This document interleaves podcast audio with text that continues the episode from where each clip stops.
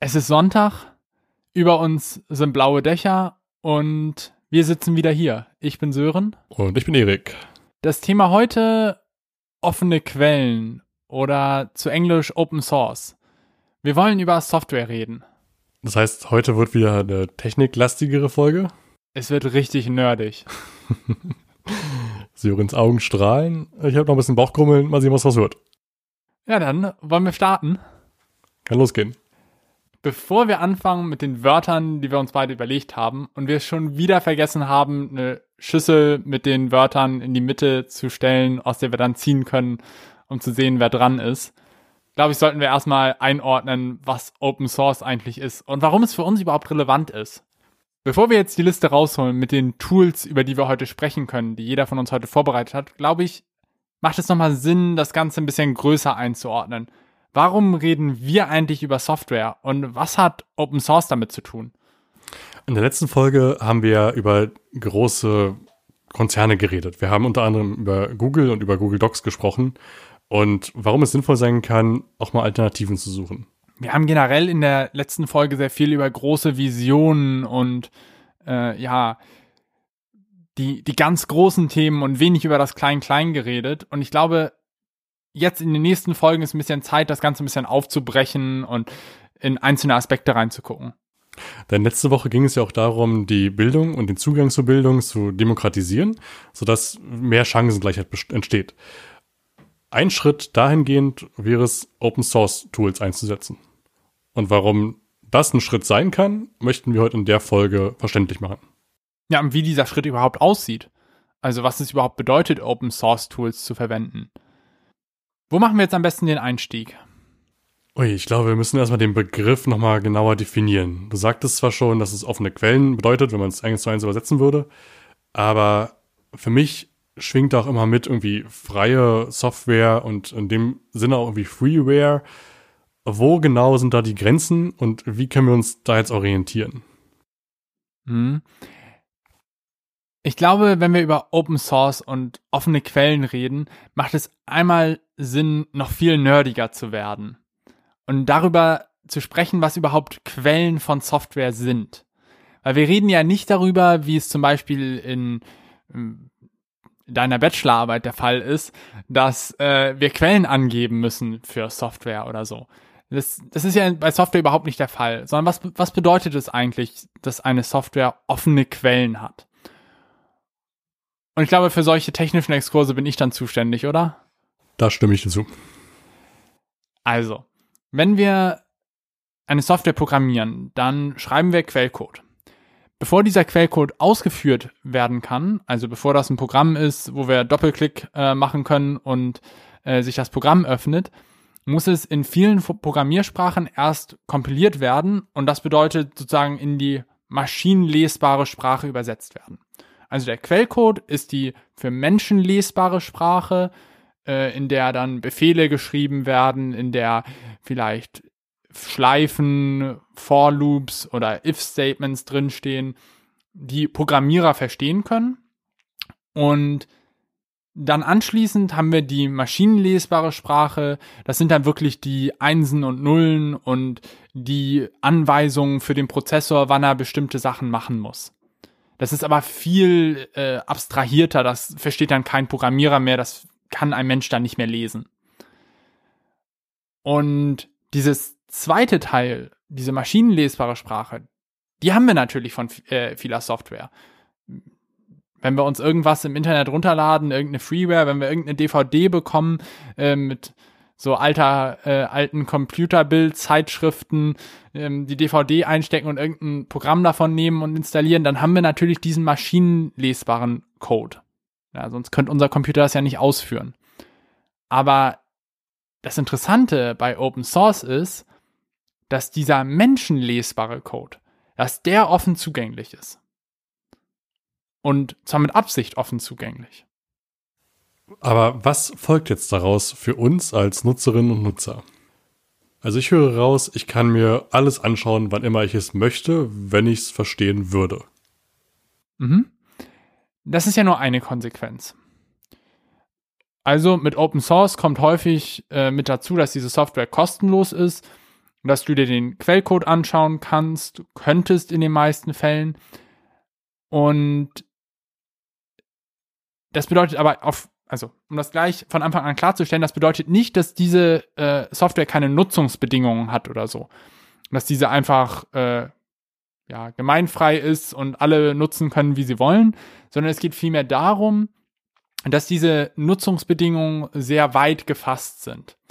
Also zum Beispiel ist es gängig, dass man äh, natürlich, wenn man Open Source Software verwendet, dass man diese weiter bearbeiten kann. Rein theoretisch zum Beispiel anpassen auf seinen bestimmten Anwendungsfall, aber das nur darf, wenn man den ursprünglichen, also den, der die Software ursprünglich entwickelt hat, wenn man den nennt. Äh, es gibt zum Beispiel auch Einschränkungen, dass man sie nicht weiter vertreiben darf in bestimmten Lizenzmodellen, also dass man nicht kommerziell diese Software dann nehmen kann und verkaufen darf. Aber das ist, äh, das kann sehr unterschiedlich sein. Das heißt, wir sind hier aber auch ganz dicht an dem, was vielleicht viele bereits kennen, ähm, zum Beispiel so Creative Commons Lizenzen für, für Bilder, für Tonaufnahmen. Ja, genau. Ich glaube, das lässt sich ganz gut vergleichen. Als ich recherchiert habe äh, zur heutigen Episode, bin ich immer wieder auf den Satz gestoßen, dass Free in dem Fall ein anderes Free bedeutet als kostenlos. Ähm, ich habe immer wieder gelesen, free like freedom, not free like free beer. Ah. und das Argument war, dass bei Freeware, was man dazu kennt, was auch so, so Computerbild-DVDs früher drauf war, zwar kostenfrei ist in dem Moment, aber eben nicht frei in der Lizenz, sondern du hast trotzdem die Lizenz dahinter, die du nur unter bestimmten Bedingungen die Software nutzen darfst. Mhm. Während du, ähm, wenn es quelloffen ist, korrigiere mich, falls ich mich falsch ausdrücke, denn äh, das ist absolut angelesenes Halbwissen, dann hast du die freie Verfügung über diese Software. Das heißt aber nicht in jedem Fall, dass sie kostenlos ist. Das ist äh, ganz interessant, äh, wie du das ansprichst. Also Open Source bedeutet nicht unbedingt, dass die Software kostenlos ist. Und es ist in den meisten Fällen der Fall. Aber wir können, glaube ich, auch noch mal über den kommerziellen Aspekt von Open Source sprechen und warum eigentlich, also warum machen das überhaupt Leute oder Unternehmen, dass sie ihre Software quelloffen zur Verfügung stellen. Ähm, aber es ist ganz richtig, da ist natürlich immer eine Lizenz hinter. Und bei den meisten Open Source Projekten steht das auch dann dabei. Äh, das wird äh, unter einer bestimmten Lizenz vertrieben. Das heißt dann in dem Fall einfach, es gibt bestimmte Bedingungen, unter bestimmten Bedingungen darfst du es verwenden.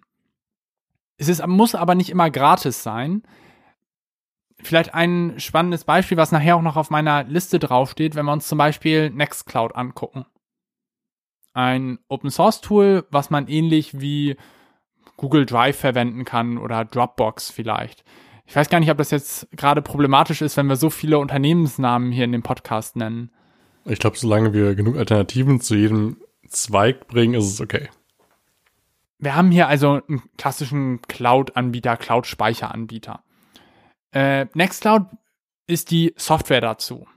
Du musst ja irgendwo jetzt aber betreiben. Du willst ja diesen Cloud-Speicher nicht auf deinem Computer laufen lassen. Das wäre dann komplett sinnfrei. Du brauchst also irgendeinen Server, wo du die Daten dann ablegst, wo die Datenbank im Hintergrund läuft. Und das kann natürlich Geld kosten. Das heißt, wenn du jetzt Nextcloud benutzen willst, dann wird das nicht immer kostenlos sein. Weil natürlich der Anbieter, der den Serverplatz verkauft, dann auch Geld verdienen will. Das ist dann aber nicht Geld, was du für die Software bezahlst, sondern was du rein für die Rechenleistung und den Speicher bezahlst. Okay, also es gibt offensichtlich, trotzdem es ähm, quelloffen ist, trotzdem es häufig kostenfrei äh, zur Verfügung gestellt wird, trotzdem aber auch irgendwie einen kommerziellen Aspekt, denn irgendwie wollen ja diese Leute, die diese Software entwickeln, auch ihr Geld verdienen. Ja, äh, was häufig der Fall ist, ist wieder ein anderes Beispiel. Jetzt fange ich schon an, meine, meine Toolliste hier auszupacken. Nein, es ist äh, ein ganz simples Beispiel, LibreOffice. Äh, das wird von einem Konsortium von verschiedenen kleinen Unternehmen, vielleicht auch etwas größeren Unternehmen, äh, entwickelt. Und äh, die stellen zum Beispiel eine zweite Version bereit, die dann ähm, besseren Support hat. Wo man, äh, also so wie Customer Service mäßig, man kann jemanden anrufen, wenn man Fragen hat. Und diese Version wird dann kostenpflichtig zur Verfügung gestellt. Und mit dieser Version finanzieren sie den, auch die gesamte Entwicklung von LibreOffice. so ein bisschen wie eine gemeinnützige Organisation, die für Vereine gratis arbeiten oder kostenfrei arbeiten, dann aber Firmenaufträge haben, um sich zu finanzieren. Naja, ein bisschen. Ich glaube, also das äh, mit dem für kommerzielle Nutzung, die meisten Open Source Tools können auch problemlos für kommerzielle Nutzung gebraucht werden. Ähm, da kann es manchmal so ein paar Einschränkungen geben, aber meistens ist das natürlich ohne Probleme. Aber kommerzielle Kunden haben ja häufig äh, andere Anforderungen an Software, als es vielleicht Privatkunden haben. Oder auch als es vielleicht kleine Unternehmen haben, haben große Unternehmen ganz andere Anforderungen. Also wenn wir jetzt äh, gucken, äh, im Fall von Nextcloud, wie ich eben angesprochen habe.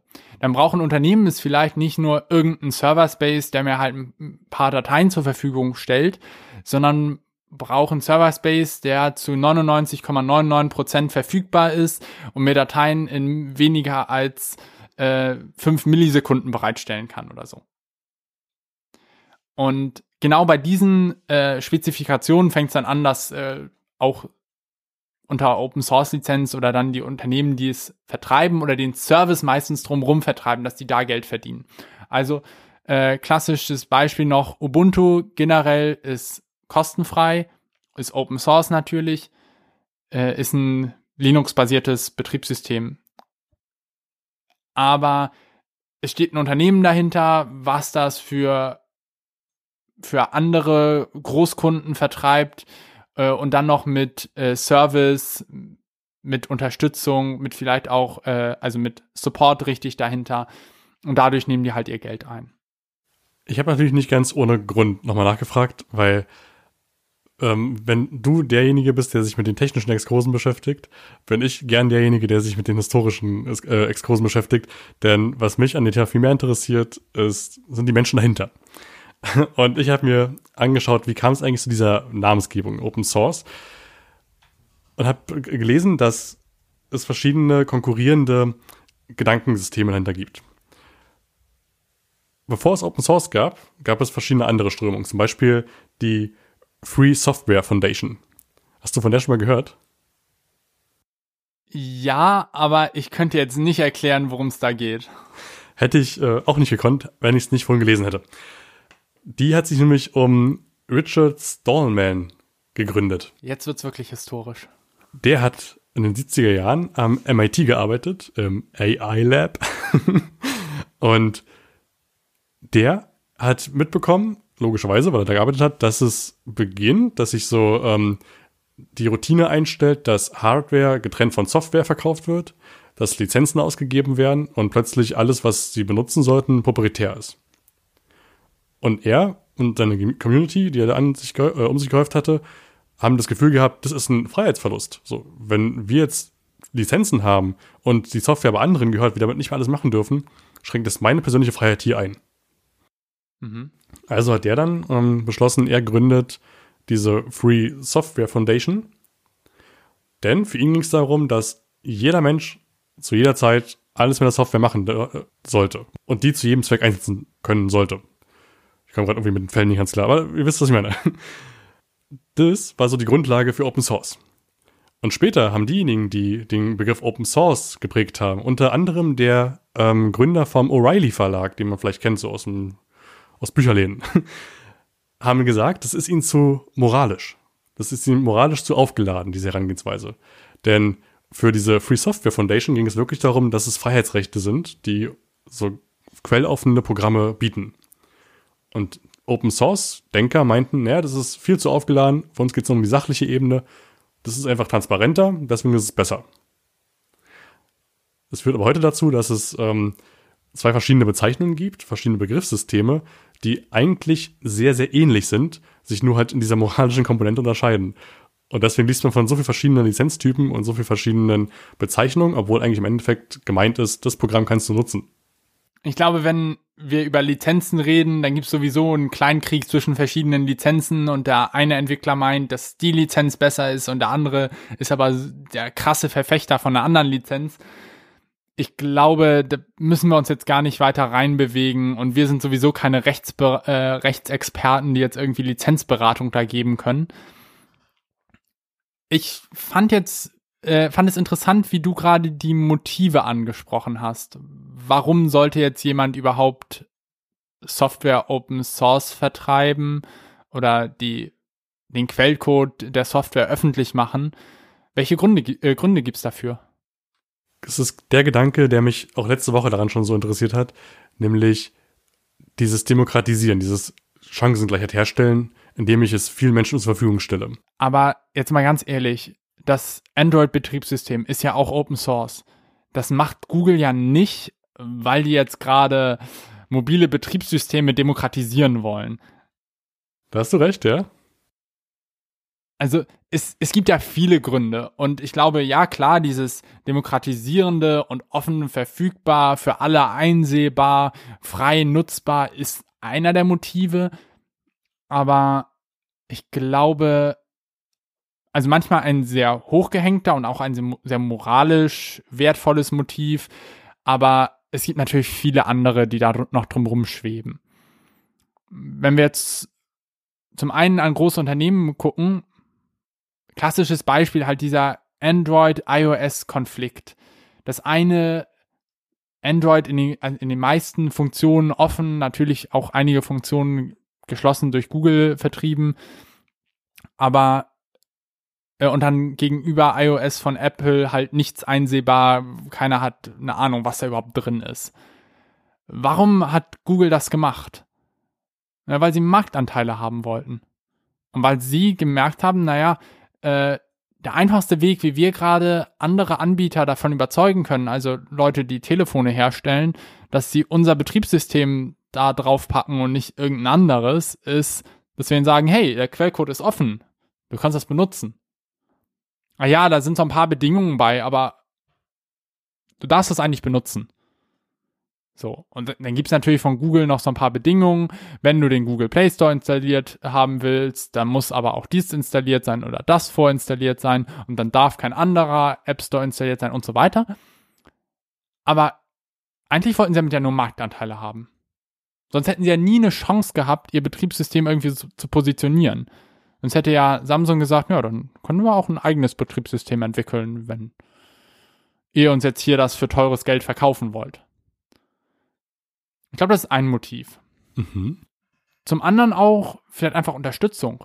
Wenn ich ein kleines Unternehmen bin und ich habe jetzt hier so eine kleine Software entwickelt.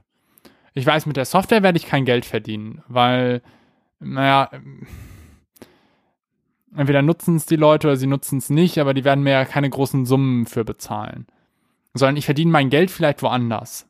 Zum Beispiel durch den Support für die Software oder dadurch, dass ich Beratung anbiete, dadurch, dass ich Seminare organisiere, wo ich Leuten zeige, wie sie die Software benutzen und so weiter.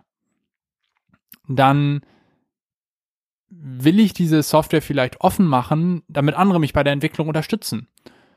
Zum Beispiel, indem sie Fehlerberichte einreichen, was schiefgelaufen ist, indem sie vielleicht auch selbst eine neue Funktion entwickeln und die dann mit einreichen und die mit in die Software implementiert wird. Und da macht es vielleicht für mich total Sinn, diese Software dann frei zur Verfügung zu stellen. Ist ja auch eine Form der Kollaboration, die man da eingeht, nur dass man sich halt wahrscheinlich dann nicht kennt. Ja, das kann halt ganz unterschiedlich sein. Also zum Teil sind es dann kleine Entwickler, die sich einfach unterstützen. Der eine nutzt vielleicht die Software vom anderen, hat dabei aber irgendeine Funktion, die er vermisst und die will er jetzt beisteuern. Aber zum Teil sind es ja auch mehrere Unternehmen, die da zusammenarbeiten, als Konsortium, die dann was zusammen entwickeln.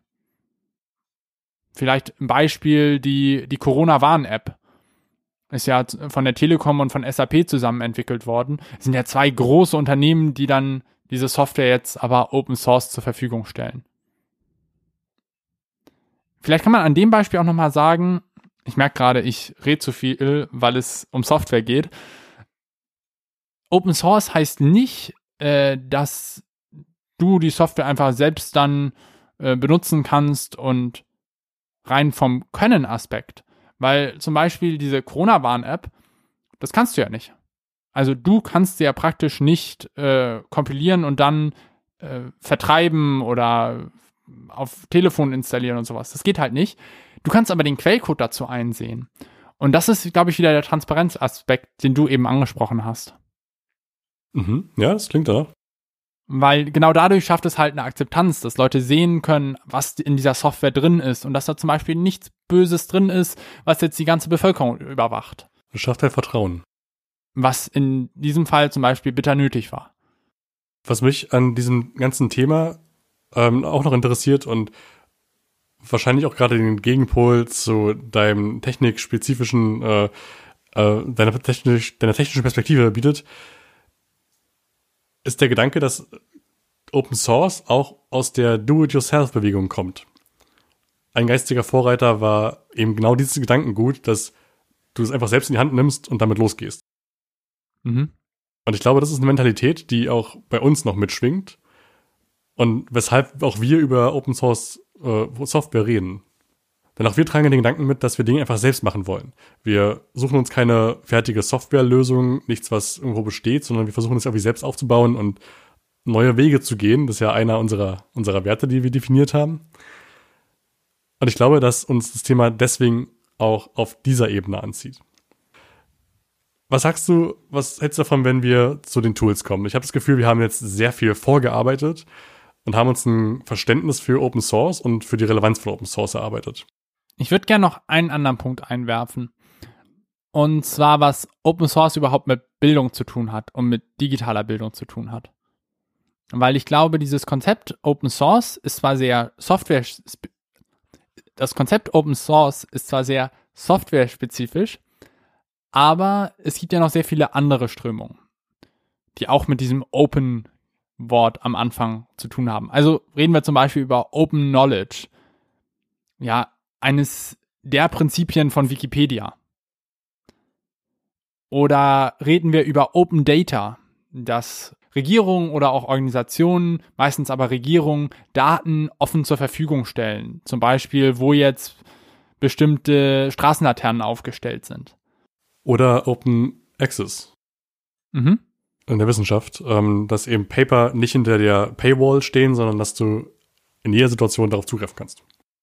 Ja, und so gibt es ja auch diese Open Educational Resources. Und ich glaube, da kommen wir mit dem Open Source Begriff dann schon wieder sehr nah an die Bildung ran. Was sich unter diesen Open Educational Resources verbirgt, sind ja Bildungsressourcen, die frei sind, die dann von jedem Lehrer, jeder Lehrerin verwendet werden können für den Unterricht oder ich glaube, dass wir da sehr viel von der Open Source Bewegung lernen können. Und deswegen ist es, glaube ich, auch einer der Gründe, warum wir heute darüber reden, was Open Source eigentlich bedeutet und was es so für Tools gibt, die man offen benutzen kann, damit wir dann auch in Zukunft besser einordnen können, was es eigentlich in der Bildung äh, damit auf sich hat. Ja, klingt nach einem Plan. Dann lass uns doch mit dem ersten Tool beginnen. Ich glaube, langsam wird es Zeit, dass wir auf konkrete Tools hinarbeiten. Also, wir hatten uns geeinigt, dass jeder von uns drei aufschreibt. Ich weiß aber, dass ich mich an die drei nicht gehalten habe. Ich mich auch nicht. Ich habe sechs aufgeschrieben. Ich habe mal alle genommen, die ich auf meinem Computer installiert habe oder die ich so regelmäßig benutze. Und die Liste ist lang geworden. Ich bin ähnlich vorgegangen. Ich habe auch geschaut, was habe ich auf dem Rechner, was benutze ich regelmäßig und habe die aufgeschrieben. Aber ich habe das Gefühl, dass es bei dir viel häufiger auch um technikbezogene Anwendungen geht, während es bei mir eher um kreative Anwendungen geht. Also ich glaube, wir werden ein paar Doppelungen haben, aber jetzt nicht alle. Mhm. Und vielleicht merken wir auch bei dem einen oder anderen, dass wir es dann vergessen haben, mit in die Liste aufzunehmen. Ja. Zwei von meiner Liste hatte ich ja schon abgehakt. Also wir hatten schon über LibreOffice gesprochen, ja sogar drei. Wir hatten über Ubuntu kurz gesprochen, also auch das Betriebssystem, was ich benutze, was ich über, übrigens überhaupt nicht aus irgendwelchen ideologischen Gründen benutze, sondern einfach schlichtweg, weil es kostenlos ist und weil du keine Spiele spielst. Ja, das könnte sein. und wir hatten äh, kurz über Nextcloud gesprochen, was wir auch zum Beispiel für den Verein benutzen, in genau, dem ich arbeite. Fürs Pi-Netzwerk jetzt, was an der einen oder anderen Stelle schon angeklungen ist. Ich glaube, das können wir aber an einer anderen Stelle nochmal genauer erklären, was es damit auf sich hat und was das bedeutet. So, nachdem ich jetzt schon so viele Tools genannt habe, ich glaube, du bist mal dran. LibreOffice stand auch auf meiner Liste. Logischerweise, denn mit LibreOffice arbeite ich schon seit vielen, vielen Jahren. Ich glaube, du bist noch mehr Verfechter von LibreOffice als ich. Ursprünglich dachte ich mal, LibreOffice ist sogar besser als äh, Microsoft Office, denn erstens ist es kostenlos, das ist ein Riesenvorteil. Aber zweitens hatte ich auch das Gefühl, dass es einfach weniger Ablenkungspotenzial bietet. Ähm, ich arbeite ja unter anderem äh, im Präsentationsbereich, also gucke mir viele Präsentationen an, bereite für diese Präsentation auf und habe da die Erfahrung gemacht, dass Microsoft PowerPoint halt für Leute geschrieben ist, die dazu verführt werden sollen, bestimmte Designs zu nutzen. Also Folien mit den vorgefertigten Designvorlagen und Designvorschlägen äh, zu gestalten. Und das hat mich immer tierisch genervt, denn ich wollte diese Vorschläge nicht haben. Ne? Ich brauche die ja nicht, sondern ich möchte das möglichst mit einem weißen Blatt beginnen und alles selbst gestalten. Mhm.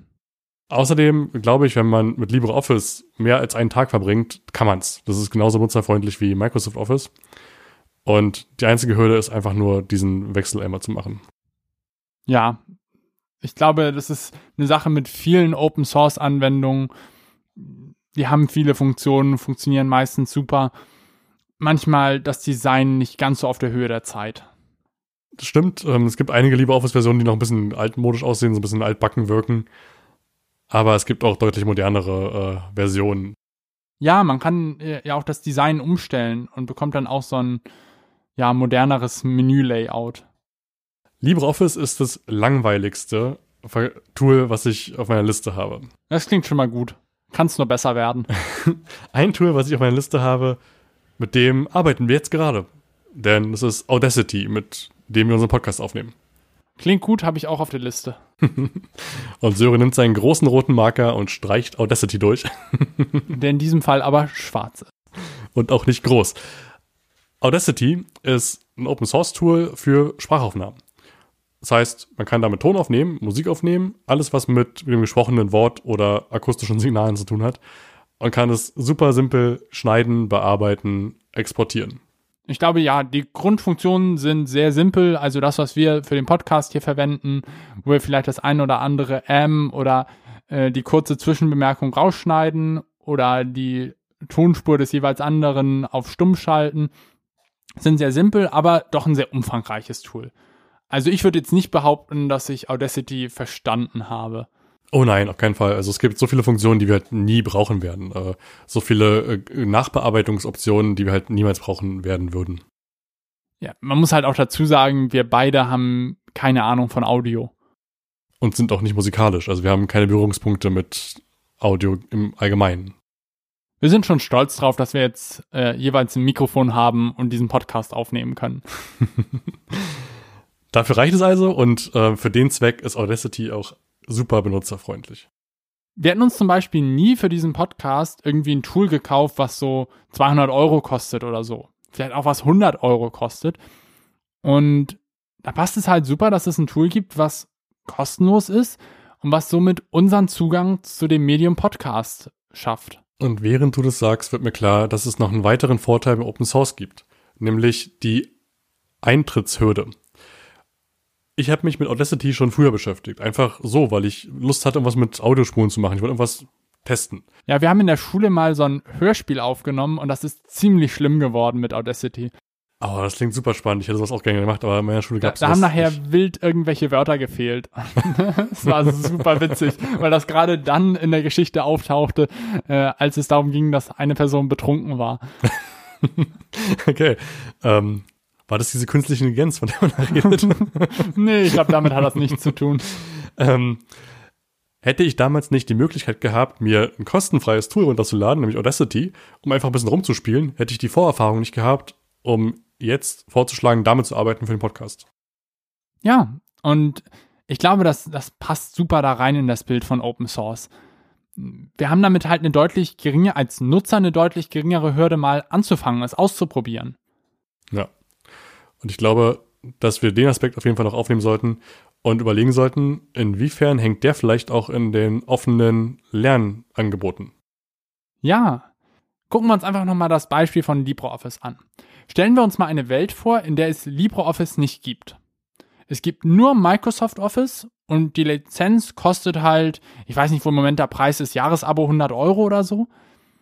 Ja. Ich glaube, das kommt ungefähr hin, wenn man sich nicht bei den Studentenpreisen bewegt. Stell dir mal vor, wir sind in dieser Welt. Was das einfach für eine krasse Hürde bedeutet, für Leute mit dem Computer zu arbeiten.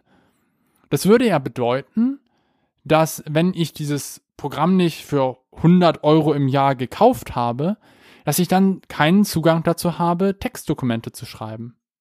Und ja, jetzt kann jetzt irgendjemand behaupten, ja, aber du kannst auch im Editor was schreiben oder sowas.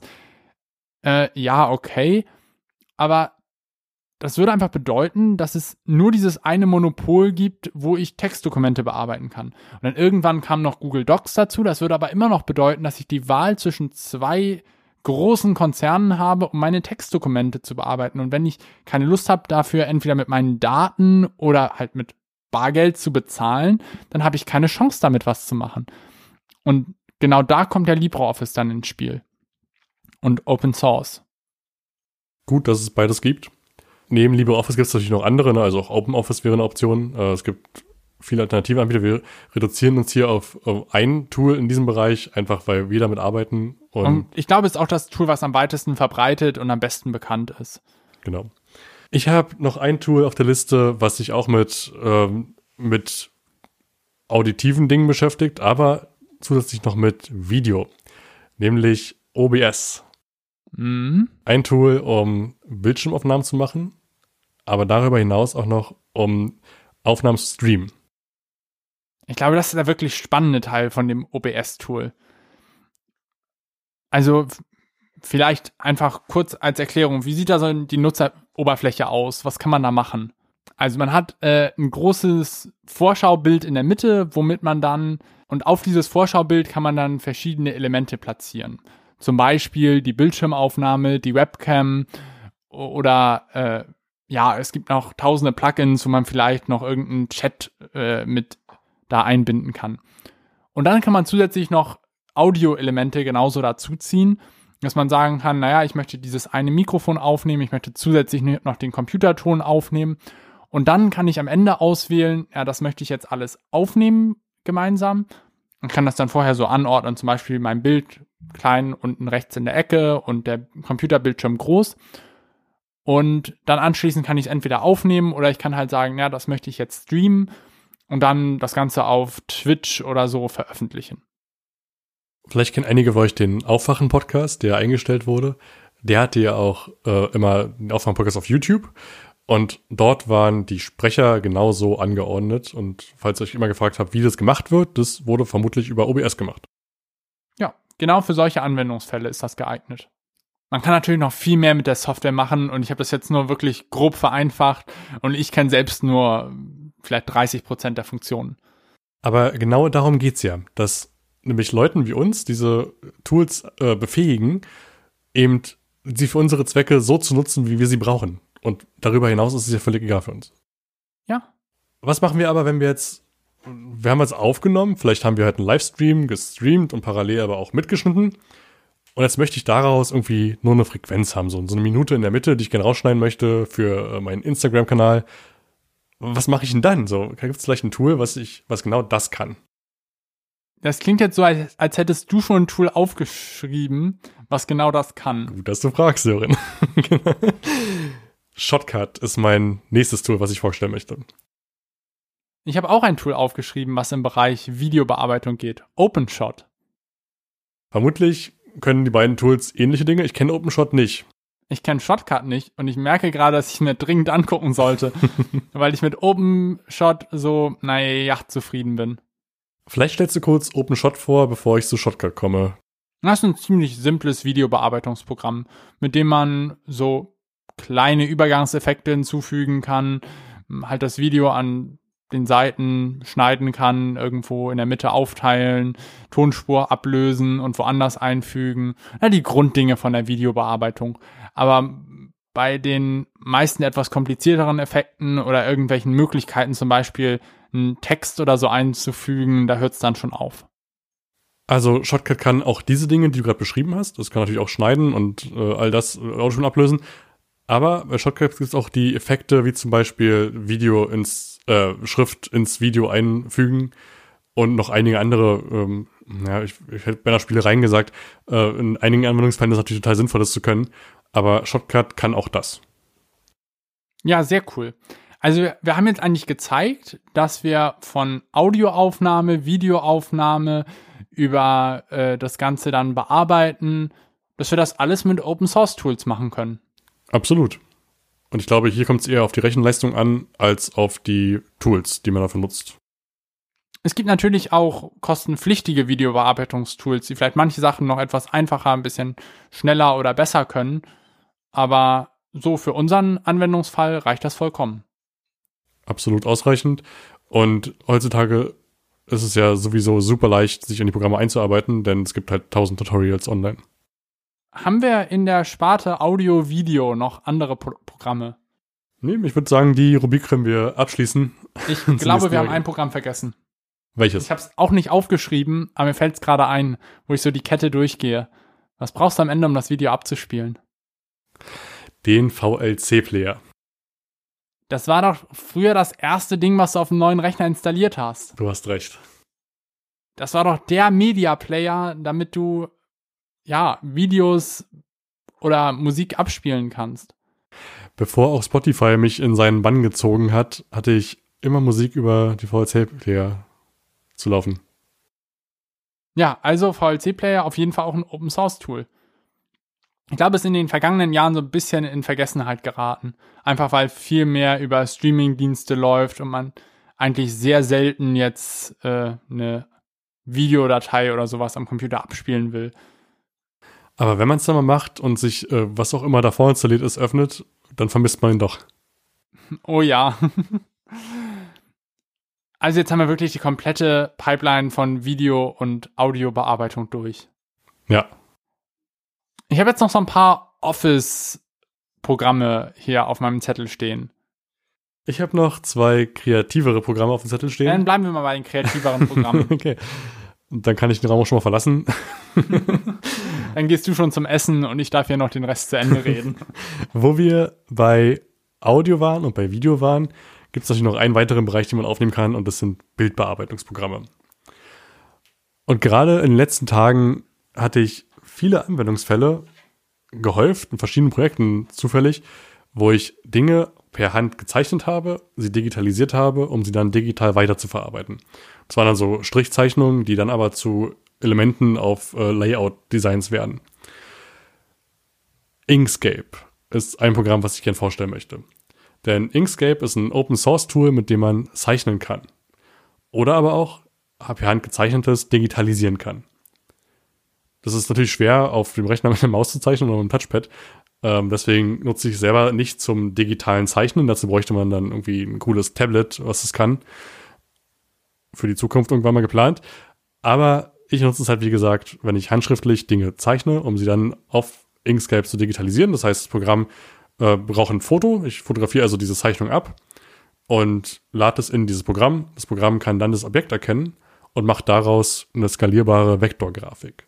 Ich glaube, das ist jetzt eine von ungefähr 500.000 Funktionen von Inkscape. Absolut. Auch hier wieder, ich habe das rausgezogen, was ich brauche. Inkscape ist so komplex, dass ich manchmal auf Dinge bewusst nicht raufklicke, weil ich weiß, da passiert was, was ich nicht mehr lösen kann. Ja. Aber auf jeden Fall ein sehr spannendes Tool. Fotobearbeitung oder auch Zeichnen habe ich bei mir auf der Liste überhaupt nicht vertreten. Und für mich war, waren die Programme die ersten, an die ich gedacht habe. Und ich habe ganz, ganz wenig äh, Office-Anwendungen in Gedanken gehabt. Also gut, dass wir den Podcast gemeinsam machen. so gleichen wir uns hier aus. Soll ich noch mein weiteres Bildbearbeitungstool nachschieben und dann ja, gehen wir zur Office-Kategorie über? Eine Sache, die wir brauchen, wenn wir Fotos bearbeiten wollen, und nicht Photoshop verwenden wollen, denn auch verwenden können, können ähm, ist GIMP. GIMP ist ein kostenfreies Open Source Bildbearbeitungsprogramm. Im ersten Moment wirkt es schwierig, zumindest schwieriger als Photoshop. Photoshop wirkt irgendwie nutzerfreundlicher, zumindest in meiner Wahrnehmung. Aber mit ein klein bisschen Einarbeitung ist GIMP ein sehr leistungsstarkes Bildbearbeitungsprogramm auch da kann man verschiedene Ebenen für ein Bild haben, äh, Dinge ausschneiden, Dinge einfügen und noch viel, viel mehr machen, was ich überhaupt nicht brauche, Aber für meine Zwecke, Bilder zu bearbeiten, zuzuschneiden, zusammenzufügen, ist es top. Perfekt. Und wieder hier das Beispiel, stellen wir uns eine Welt vor, in der es nur Photoshop geben würde. In der Leute mit einem kleinen Budget, wenig Geld im Geldbeutel, keine Chance hätten, Bilder irgendwie zu bearbeiten. Oder wenn nur mit der Testversion für 30 Tage von Photoshop oder so. Das wäre ja keine coole Welt. Und deswegen ist es ja toll, dass es solche Tools wie GIMP zum Beispiel gibt. Und vor allen Dingen wäre es eine Welt, wo Leute anfangen würden, sich das Programm illegal runterzuladen. Okay. GIMP rettet also Menschen vor der Kriminalität. Sören, ich glaube, es ist Zeit, zu den Office-Anwendungen überzugehen. Okay, fangen wir an mit einem auf der Liste, was du bestimmt auf deinem Rechner hast. Firefox. Ah, du hast recht, ja. Ja, äh, der beste Internetbrowser von allen und das ist unbezahlte Werbung, tiefste Überzeugung. Nutzt nicht Chrome, nutzt Firefox. Keiner greift eure Daten ab, äh, alles äh, super schnell aufgeräumt. Funktioniert super, ich komme da toll mit klar. Sören, jetzt muss ich dir aber gestehen, dass ich seit einigen Jahren Chrome benutze, was daran lag, dass ich mit, dass meine Firefox-Version ständig abstürzte und sich schnell aufhing. Dann solltest du auf jeden Fall wieder zurückwechseln. Ich werde drüber nachdenken. Okay, wenn wir über Firefox und Mozilla reden, also die Firma, das Unternehmen, was hinter Firefox steht, dann fällt dir bestimmt auch noch ein anderes Tool ein. Du hast absolut recht. Ähm, ein Tool, was ich jeden Tag offen habe und wahrscheinlich so oft nutze wie fast kein anderes auf meinem Rechner. Was du morgens als erstes anschaltest und abends als letztes schließt. Thunderbird. Für die, die sich jetzt fragen, was zur Hölle ist Thunderbird? Es geht um E-Mails. Das ist ein E-Mail-Client, um E-Mails abzurufen. Und er funktioniert besonders super dann, wenn man verschiedene Postfächer hat. Also wenn man vielleicht ein paar äh, E-Mails über die Gmail-Adresse bekommt, dann aber noch von äh, eine Uni-E-Mail-Adresse hat, auf der auch ein paar E-Mails reinrieseln und dann noch eine von E-Mail-Adresse von der Arbeit, von der Selbstständigkeit und so weiter, dass man dann ein Tool hat, wo die alle gebündelt sind. Ich habe gerade so, so, ein schlechtes Gewissen äh, gegenüber dem Programm, weil ich es vergessen habe. Äh, es fühlt sich gerade an, als hätte ich den, den Jahrestag meiner Freundin vergessen. also äh, ich führe eine innige Beziehung zu meinen Organisationstools. Du hast absolut recht, das ist eins äh, der wichtigsten Programme auch bei mir. Ähm, denn niemand braucht Outlook, sind wir mal ehrlich. Thunderbird Nein. kann alles, alles besser. Also klar, Outlook ist super zur Organisation, aber halt nur, wenn man vorher nichts benutzt hat, dann ist es super Outlook zu benutzen. Aber es ist genauso super, Thunderbird dann zu installieren. Also auf jeden Fall ein super Tool, was man verwenden sollte. Wann ist die Tools auf deiner Liste, die sich mit dem Thema Office beschäftigen, oder hast du noch eins? Mm, naja, wenn wir jetzt nochmal auf Nextcloud gehen wollen, aber ich glaube, das haben wir schon umfassend und abschließend erörtert. ähm, dann, ha, hier noch zwei Tools, die so ein bisschen Slack-Competitors sind. Mhm, da bin ich gespannt. Also, für die, die Slack nicht kennen, magst du vielleicht Slack mal in drei Sätzen umreißen? Slack ist in erster Linie Chatprogramm. Ich reduziere es ganz bewusst darauf, dann wird es verständlicher. Slack dient der Kommunikation, ist aber nicht wie im normalen Chat alles in einem Raum, sondern man kann Slack unterteilen in Workspaces. Und in diesen Workspaces kann man mit seinem Team kommunizieren in verschiedenen Channels, die zu bestimmten Themen aufgemacht werden. Das ist total leicht, die vielen Inhalte, die ich in meinem Team habe, zu ordnen und innerhalb bestimmter Räume bestimmte Gespräche zu führen. Ja, ich glaube, das war jetzt die Kurzversion und für eine lange Version müssen wir noch mal ein Video oder ein Podcast dazu machen. Und diese Form des Chatprogramms oder der Teamkommunikation. Dafür gibt es auch Open Source Anwendungen, zum Beispiel Rocket Chat oder MetaMost.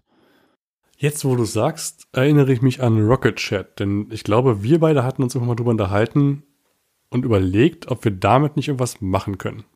Ja, und wir haben uns dann leider dagegen entschieden, besonders weil es nicht so bekannt unter den Nutzerinnen und Nutzern ist. Das heißt, wenn wir jetzt Rocket Chat zum Beispiel im Verein benutzen würden, dann müssten wir wahrscheinlich jeder Person einzeln erklären, wie Rocket Chat funktioniert. Und bei Slack ist es halt so, dass schon viele wissen, wie das geht oder es schon für andere Zwecke verwenden. Und deswegen haben wir uns, glaube ich, danach dann dagegen entschieden. Stimmt. Ja, aber äh, zum Beispiel an der Uni weiß ich, dass es verwendet wird für verschiedene Kurse, um dort zu diskutieren. Und auch bei einigen Organisationen wird es verwendet, weil es halt einfach kostenlos ist und man es einfach auf den eigenen Server spielen kann und es somit auch datenschutzrechtlich unbedenklich ist. Also auch eine Komponente Datenschutz ist äh, eine Sache, die immer wieder bei Open Source Software auftaucht. Jetzt auch bei dem nächsten Beispiel, was ich habe. Das ist Etherpad. Und bei Etherpad geht es ja darum, dass man zusammen an Textdateien arbeiten kann. Über eine Linkfreigabe kann man dann mit verschiedenen Leuten an einem sozusagen ja, kleinen Textdokument arbeiten, wo man nur Basisformatierungen äh, hat, also vielleicht Überschriften oder Listen, Fett- und Kursivschreibung, aber jetzt keine großen, weiß ich nicht, farbigen Rahmen oder so. Und das wäre ja so das direkte Gegenstück zu Google Docs. Und da kommt ja wieder der Datenschutzaspekt rein. Dem mit der Transparenz begegnet wird, ne? Also das, wenn ich den quelloffenen Code habe, dann sehe ich ja, wenn meine Daten irgendwie weitergegeben werden würden. Genau. Also, also ausgelesen werden und und die Daten liegen natürlich auch dadurch, dass es auf jedem x-beliebigen Server betrieben werden kann, liegen die dann höchstwahrscheinlich bei einer Institution, der ich vertraue. Also ich kann ja entweder den Betreiber auswählen, aus vielen verschiedenen eine Organisation nehmen, wo ich sage, ja, die finde ich gut, da würde ich vielleicht dafür bezahlen oder da meine Daten hinpacken. Also ich bin nicht dafür, äh, darauf angewiesen, dann Google zu benutzen. Also ich kann es halt von vielen verschiedenen Anbietern nutzen. Auf meiner Liste sind gerade keine weiteren Tools. Auf meiner auch nicht mehr. Und ich glaube, wir haben auch wirklich aus sehr verschiedenen Bereichen, Arbeitsbereichen, Arbeits äh, Anwendungsfällen verschiedene Tools zusammengetragen. Ich glaube, wir können generalisieren, es gibt für die allermeisten Anwendungsfälle auch freie Open Source Tools. So können wir stehen lassen. Und ich habe äh, bei der Recherche einen ganzen Bereich gesehen, mit dem ich noch nie beschäftigt habe, und das sind Open Source Spiele. Ein super spannender Bereich. Vielleicht müssen wir dazu mal irgendwie. Ich glaube, dafür musst du dir dann Gast einladen. Das wollte ich auch gerade sagen. Dann dachte ich mir, nee, das ist Unsinn und dann äh, müssen wir es rausschneiden. Jetzt haben wir es das doch gesagt. Also ja, vielleicht müssen wir dafür mal einen Gast einladen. ich glaube aber, wir haben heute eine wichtige Grundlage gelegt, denn immer dann, wenn wir in Zukunft über Open Source Tools und über den Open Source Gedanken reden, können wir referieren auf diese Podcast-Folge und sagen, Leute, wenn ihr Näheres dazu wissen wollt und auch zu verschiedenen Tools, ist es die Folge, die ihr euch da so anhören könnt. Ich glaube, dass wir in dieser Podcast-Folge ziemlich wild manchmal einen Überblick gegeben haben und dass wir definitiv noch besser strukturieren können. Aber das ist ja nicht der Zweck dieses Podcasts. Der Zweck dieses Podcasts ist es ja, dass wir eben gerade uns diese Gedankenbälle zuwerfen können. Dass wir mal Ideen auch einfach sammeln, dass wir beide vielleicht auch getrennt voneinander das Ding vorbereiten und dann im Podcast merken, ah, an Thunderbird hast du überhaupt nicht gedacht. Und es wäre ja komplett langweilig, der Podcast, wenn wir hier einen Blogartikel vorlesen würden. Weil wenn wir einen Blogartikel vorlesen, dann steht es bei uns im Blog drin. Das wollte ich gerade sagen, denn dazu sollten wir nochmal einen Blogartikel schreiben, wo die Gedanken nochmal geordnet stehen und wo auch der historische Exkurs, den würde ich gerne noch ein bisschen ausformulieren, rein kann für diejenigen, die es interessiert. Und ich glaube, wir sollten dann auch noch mal genauer über Lizenzthemen recherchieren. Ja. Und was es für verschiedene Möglichkeiten gibt, wenn man jetzt vielleicht eine eigene Software hat und die Open Source zur Verfügung stellen will. Weil das bedeutet ja nicht einfach nur den Quellcode irgendwie ins Internet packen, sondern man kann sich da ja auch dann Gedanken um Lizenzen machen, um Möglichkeiten mit anderen zusammenzuarbeiten und so weiter. Genau. Denn irgendeine Lizenz brauchen wir. Ich habe ähm, als kleine Randnotiz am Ende, kurz bevor wir jetzt aufhören, auch von Saatgutherstellern gehört, die äh, unter Open, ich habe leider den Begriff vergessen, es ging halt in Open Content, Open irgendwas. Also ich glaube, es war sogar Open Seed, ich bin mir halt nicht sicher, äh, die auf jeden Fall in dem Bereich arbeiten und deren Anspruch ist es, Saatgut, wenn sie neues Saatgut entwickeln aus bestimmten Züchtungen, das dann sofort unter diese Lizenz zu stellen, dass nämlich keine großen Konzerne kommen können, um das Saatgut dann unter ihre Patente zu stellen. Und das ist deren einziger Antrieb, weshalb sie das tun. Der Gedanke gefällt mir so gut, dass wir mit dem Gedanken vielleicht den Podcast beenden können. Also Open Seed, äh, aus dem Saatgut wachsen Bäume. ja, das war's dann, würde ich sagen, für heute. Und wir sehen uns dann nächste Woche wieder, oder? So machen wir's. Okay, perfekt. Dann auf Wiedersehen. ciao, ciao.